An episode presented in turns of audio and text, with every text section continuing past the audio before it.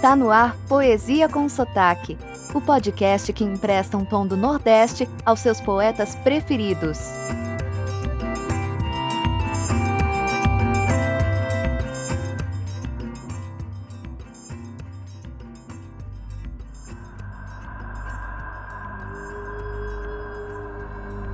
Oi, tudo bem? Aqui Miguel Arruda. E este é o nosso Poesia com Sotaque, retornando depois de uma justificável pausa. O Brasil estava escolhendo o que desejava para o seu futuro. Findadas as eleições, estamos de volta. E em uma semana carregada de energia. Se não vejamos, segunda-feira, agora dia 31, Halloween, Dia das Bruxas.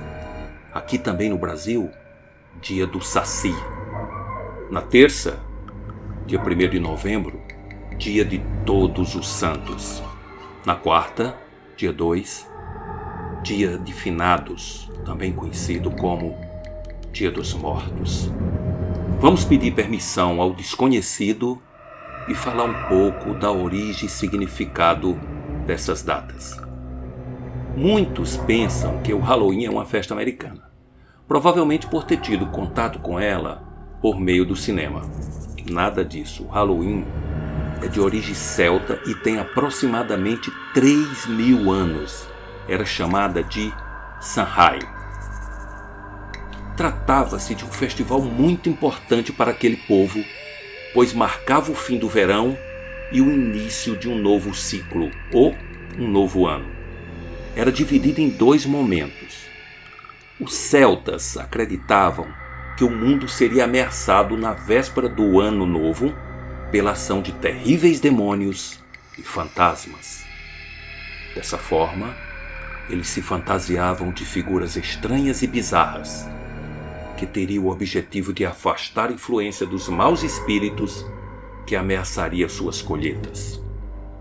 Outra versão é que na véspera do festival eles homenageavam o ano que morria tudo o que isso significava: os mortos, a escuridão, a dor.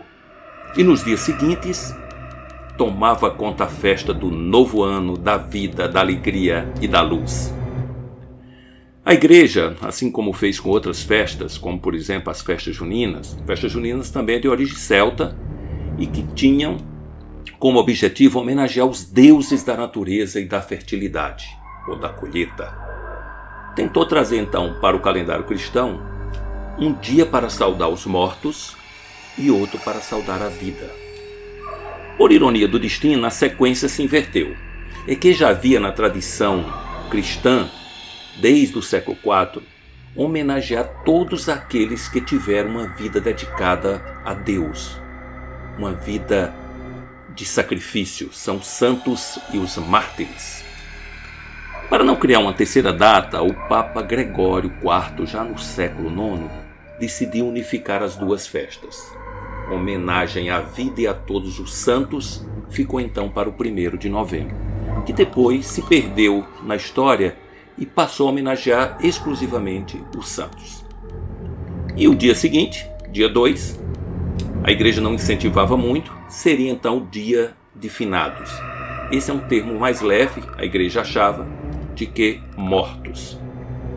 Acontece que quando os europeus invadiram a América, encontrou uma forte tradição de homenagear os mortos.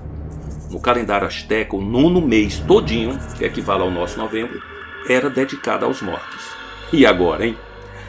Para contemplar a cultura já existente, os, os invasores mudaram a celebração para que pudesse coincidir com o dia de finado já existente no calendário cristão. E desde então, a festa só tem crescido. No México, por exemplo, o Dia de los Muertos continua sendo uma grande celebração em honra dos falecidos. É quando as almas são autorizadas a visitar os parentes vivos. É uma data com muita cor, música e comida. Os mexicanos montam altares em casa e nos cemitérios para receber e comemorar o retorno dos familiares. Para isso, eles oferecem algumas oferendas, oferece oferenda, ficou legal. como as comidas e as bebidas que os mortos mais gostavam quando estavam vivos. Quando for a minha vez, tá pessoal? Doce de leite ou é, bolo de rolo. Além disso, os altares também contam com água para que as almas saciem a sede na volta para casa, velas para guiar o espírito no caminho de ida e volta, e oferecem sal para purificar, incenso para afastar os espíritos malignos e flores para alegrar a comemoração. As pessoas se fantasiam de caveiras, cantam danças pelas ruas das principais cidades do país. Um verdadeiro carnaval. O sentimento coletivo é de felicidade, pois esta é uma festa que celebra a vida, a memória e o respeito que as pessoas mantêm pelos seus antepassados. Bom, e o Halloween? De onde é que vem? A tradição do Sanhai de se vestir de criaturas estranhas para espantar os demônios não morreu. Desculpa aí, né? Não morreu, né? Dia dos Mortos. Bom, ela se reinventou e se tornou uma grande brincadeira, principalmente no mundo ocidental e já se espalhou pelo mundo inteiro. E por que no dia 31 de outubro? Simples. Dia 2 a gente já viu Dia dos Mortos. O dia 1 é o Dia de Todos os Santos. Então, dia 31 é a véspera de Todos os Santos, que em inglês se pronuncia algo como All Hallow Eve, ou passando pai para filho, Halloween. E o dia do Saci, Miguel? Bom, a princípio ele foi criado para se contrapor ao Halloween, porque se achava que era uma cultura americana, coisa né, de quem não tem o que fazer. Mas foi muito bom criado e criarem isso, né? Pois só trouxe mais um tempero para essa semana especial, a semana do medo e do terror. Afinal, a data não só comemora o dia do Saci, mas também resgata figuras exóticas, misteriosas e perigosas do nosso folclore. A mula sem cabeça, a vingativa Yara, também conhecido como Mãe d'Água, o misterioso Curupira, ou é que seria Curupira? Nunca, nunca aprendi essa pronúncia. A Cuca, cuidado com a Cuca, a Cuca te pega, sequestradora de crianças.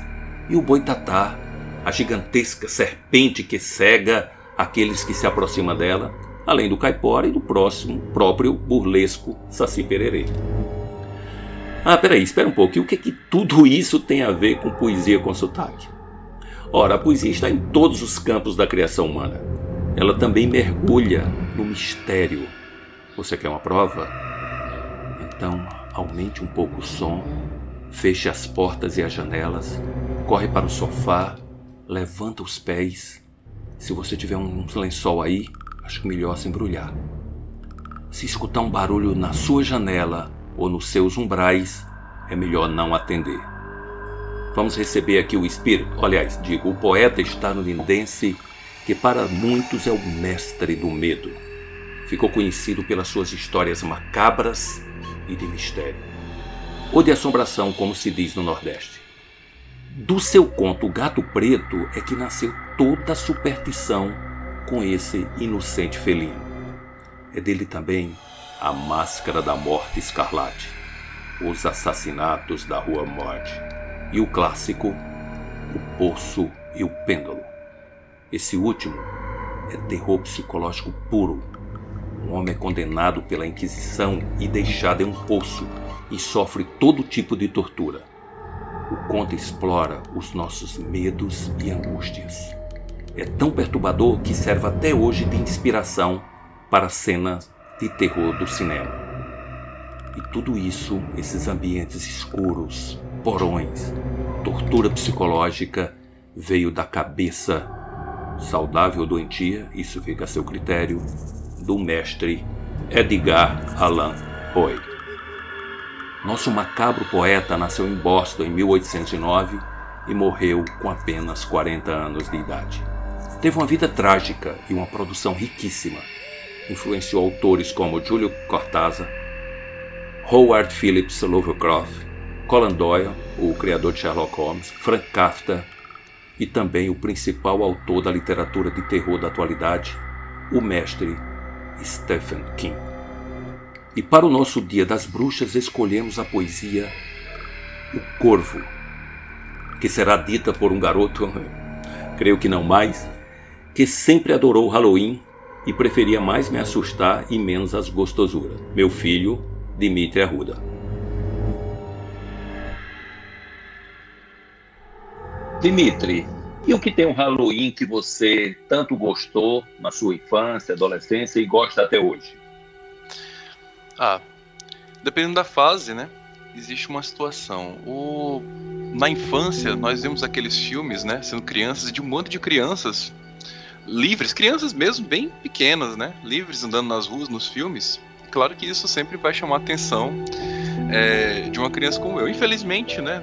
Não, não tinha essa cultura é, no Brasil, então nunca tive a capacidade de, de, de me dispor desse, dessas liberdades, essas regalias que os Estados Unidos têm. Já na adolescência foram os filmes, né? Os filmes sempre, os filmes de terror, os filmes do escabroso, né? Como nós falamos lá no Nordeste, é, também sempre me atraíram. Hoje ela apenas é um lembrete, né? Daquele momento da gente pegar, opa, será que não tem um filme de terror novo, não? Até mesmo atualmente as, as streamers, né? Você abre lá e já tá perto do, do Halloween, eles colocam, olha, temos esses filmes de terror aqui, então, querendo ou não, é sempre uma data para ser lembrada. Ah, legal. E já que você falou em filme, tem algum filme de terror que você indica para os nossos ouvintes assistirem nesta semana macabra? É, eu vou, nesse caso, indicar três, assim, né? Porque para cada pessoa, né? É, o primeiro, não tem como faltar, Halloween, né? É um filme de Carpenter, é, foi feito em 1978. Ah, é um excelente slasher, para mim é, é, o melhor slasher que tem na, atualmente. Só que aí, caso. Não, Dimitri, Halloween, né? Pra tu indicar nesse dia do Halloween tá muito manjado. Então eu vou ainda de Carpenter, que é um dos meus filmes favoritos, Enigma de Oito Mundo, de 1982. Mas caso você seja uma pessoa que já assistiu esses filmes, ou que você não, não gosta de assistir filmes velhos, ah, eu te indico, eu não sei ainda se tem uma tradução, né? O nome Bárbaros, é, tem sim, Bárbaros de 2022. E uma série assim para maratonar, você conhece alguma? Indicaria? Olha, eu indico também, assim, duas, né? O Terror na Residência Rio, né? É, que é da Netflix. Muito bom, então assisti. É assim, é, é, eu digo que é, um, é uma série é, é, sobre relações familiares disfarçada de série de terror, né? E o outro aqui que eu comecei agora, então assim, vou garantir o primeiro episódio. então eu não posso dizer que a série como um todo é muito boa. O Gabinete de Curiosidades de Guilherme Del Toro. O Gabinete de Curiosidades era uma, uma coisa que as pessoas mais ricas tinham lá na década de 30 e tudo mais, que elas viajavam por aí e década de 30 é quando a nossa ciência ela começa a se revolucionar, né? Nós descobrimos Antártida, descobrimos sim, exploramos Antártida, é... começamos vários projetos científicos assim, que basicamente nossa vida, né, se tornou o que é hoje. 1930 foi extremamente importante.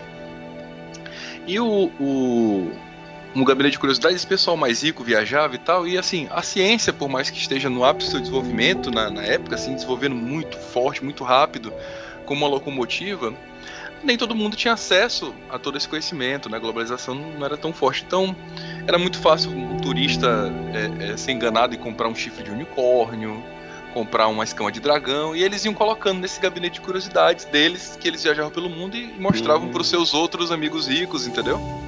Entendi. Então seria o gabinete de curiosidade de Guilherme Doutor, que ele saiu por aí e coletou aí então, vários filmes. Vários filmes, né? Exatamente. Ah.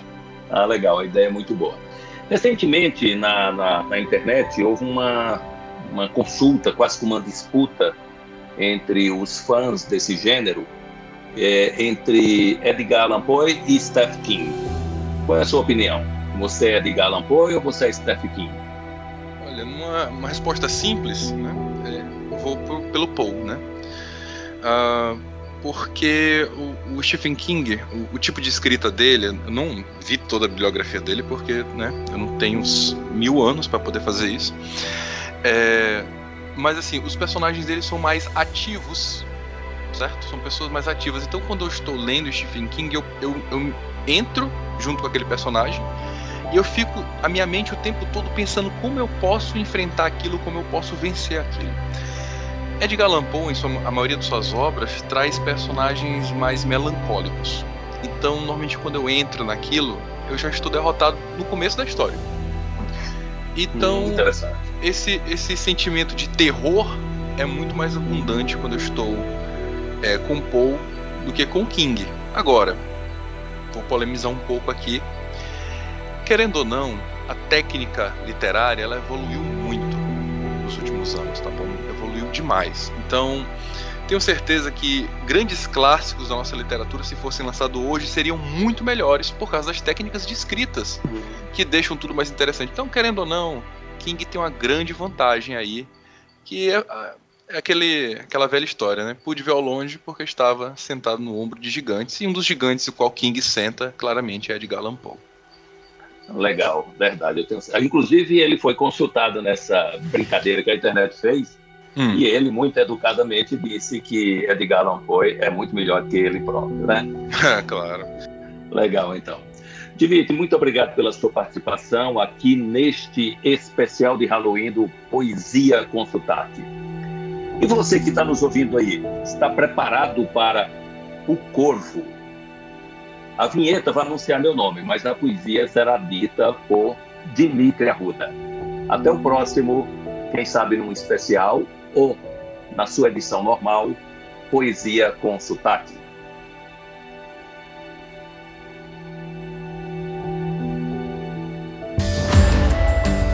Agora, com Miguel Arruda, a poesia do dia.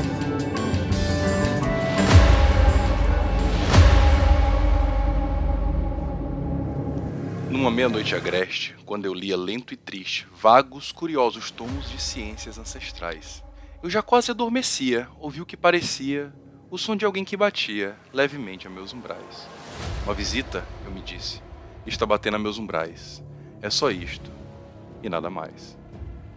Ah, que bem disso me lembro. Era no frio dezembro e o fogo morrendo negro urdia sombras desiguais. Como eu queria a madrugada, toda noite aos livros dada, para esquecer em vão amada, hoje entre hostes celestiais. Essa cujo nome sabem as hostes celestiais, mas sem nome aqui, jamais. Como a tremer frio e frouxo, cada reposteiro roxo me incutia urdia estranhos terrores nunca antes tais. Mas a mim mesmo infundindo força, eu ia repetindo: É uma visita pedindo entrada aqui em meus umbrais. Uma visita tadia pede entrada em meus umbrais. É só isto, e nada mais. E mais forte no instante, já nem tardo hesitante, Senhor, eu disse, ou Senhora, de certo me desculpais, mas eu ia adormecendo quando viestes batendo, tão levemente batendo, batendo por meus umbrais, que mal ouvi e abri, largos, franqueando meus umbrais. Noite, noite e nada mais. A treva enorme fitando, fiquei perdido, receando, dúbio e tais sonhos sonhando, que os ninguém sonhou iguais mas a noite era infinita, paz profunda e maldita, e a única palavra dita foi um nome cheio de ais. Eu disse o nome dela, e o eco disse aos meus ais. Isso só, e nada mais. Para dentro então volvendo, toda a alma em mim ardendo, não tardou que eu ouvisse o novo som batendo mais e mais. Certo, disse eu, aquela bulha na minha janela. Vamos ver o que está nela e o que são estes sinais. Meu coração se distraía pesquisando estes sinais. É o vento. Abri então a vidraça, eis que com muita negaça entrou grave nobre, um corvo dos bons tempos ancestrais. Não fez nenhum cumprimento, não parou nenhum momento, mas com ar solene e lento pousou sobre os meus umbrais. Um alvo busto de Atena que apou sobre os meus umbrais. Foi, pousou, e nada mais. E esta ave estranha e escura fez sorrir minha amargura, com o solene decoro de seus ares rituais. Tens o aspecto osqueado, disse eu, mas de nobre e ousado Ó velho corvo emigrado lá das trevas infernais, diz-me qual teu nome lá nas trevas infernais. Disse o corvo: Nunca mais. Pasmei de ouvir este raro pássaro falar tão claro, ainda que pouco sentido tivessem palavras tais. Mas deve ser concedido que ninguém terá havido que uma ave tenha tido pousado nos meus umbrais. Ave ou bicho sobre o busto que há por sobre seus umbrais, com o nome Nunca mais. Mas o corvo sobre o busto nada mais dissera Augusto, que essa frase qual a alma lhe ficasse em ais. Nem mais voz nem movimento fez, e eu, em meu pensamento, perdido, murmurei lento. Amigo, sonhos, mortais, todos, todos já se foram, amanhã também te vais, disse o corvo. Nunca mais. A alma súbito movida por frase tão bem cabida. Por certo, disse eu, são estas vozes usuais. Aprendeu-as de algum dono que a desgraça e o abandono seguiram até que o entorno da alma se quebrou em ais, e o bordão de desesperança de seu canto cheio de ais era este nunca mais. Mas fazendo ainda a vescura, sorri a minha amargura. Sentei-me defronte dela do alvo busto e meus umbrais. E enterrado na cadeira, pensei de muita maneira que queria esta agoreira dos maus tempos ancestrais. Esta ave negra e agoreira dos maus tempos ancestrais, com aquele nunca mais.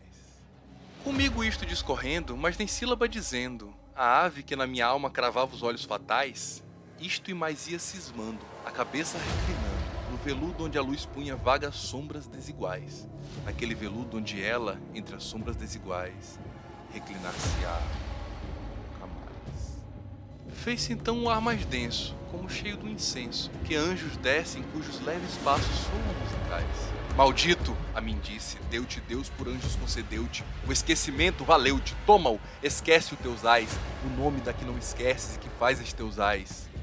Disse o Profeta, disse eu, profeta, o demônio ou ave preta, fosse o diabo ou tempestade quem te trouxe a meus umbrais, a este luto e este degredo, a esta noite e este segredo, a esta casa de ânsia e medo, Diz a alma a quem atrás, se há um bálsamo longínquo para esta alma a quem atrás, o povo nunca mais. Profeta, disse eu, profeta ou demônio ou ave preta, pelo Deus ante quem ambos somos fracos e mortais. Diz a esta alma entristecida, se no Éden de outra vida, verás essa hoje perdida entre hostes celestiais, essa cujo nome sabem as hostes celestiais. Disse o corvo que esse grito nos aparte, ave o diabo, eu disse: parte! Torna a noite e a tempestade, torna as trevas infernais. Não deixes pena que ateste a mentira que disseste. Minha solidão me reste. Tira-te de meus umbrais. Tira o vulto de meu peito e a sombra de meus umbrais. Disse o povo: nunca mais. E o povo, na noite infinda, está ainda, está ainda, no alvo busto de Atena que apur sobre os meus umbrais.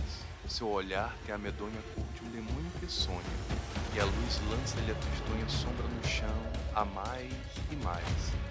E a minha alma dessa sombra, que no chão a mais e mais, libertar-se-á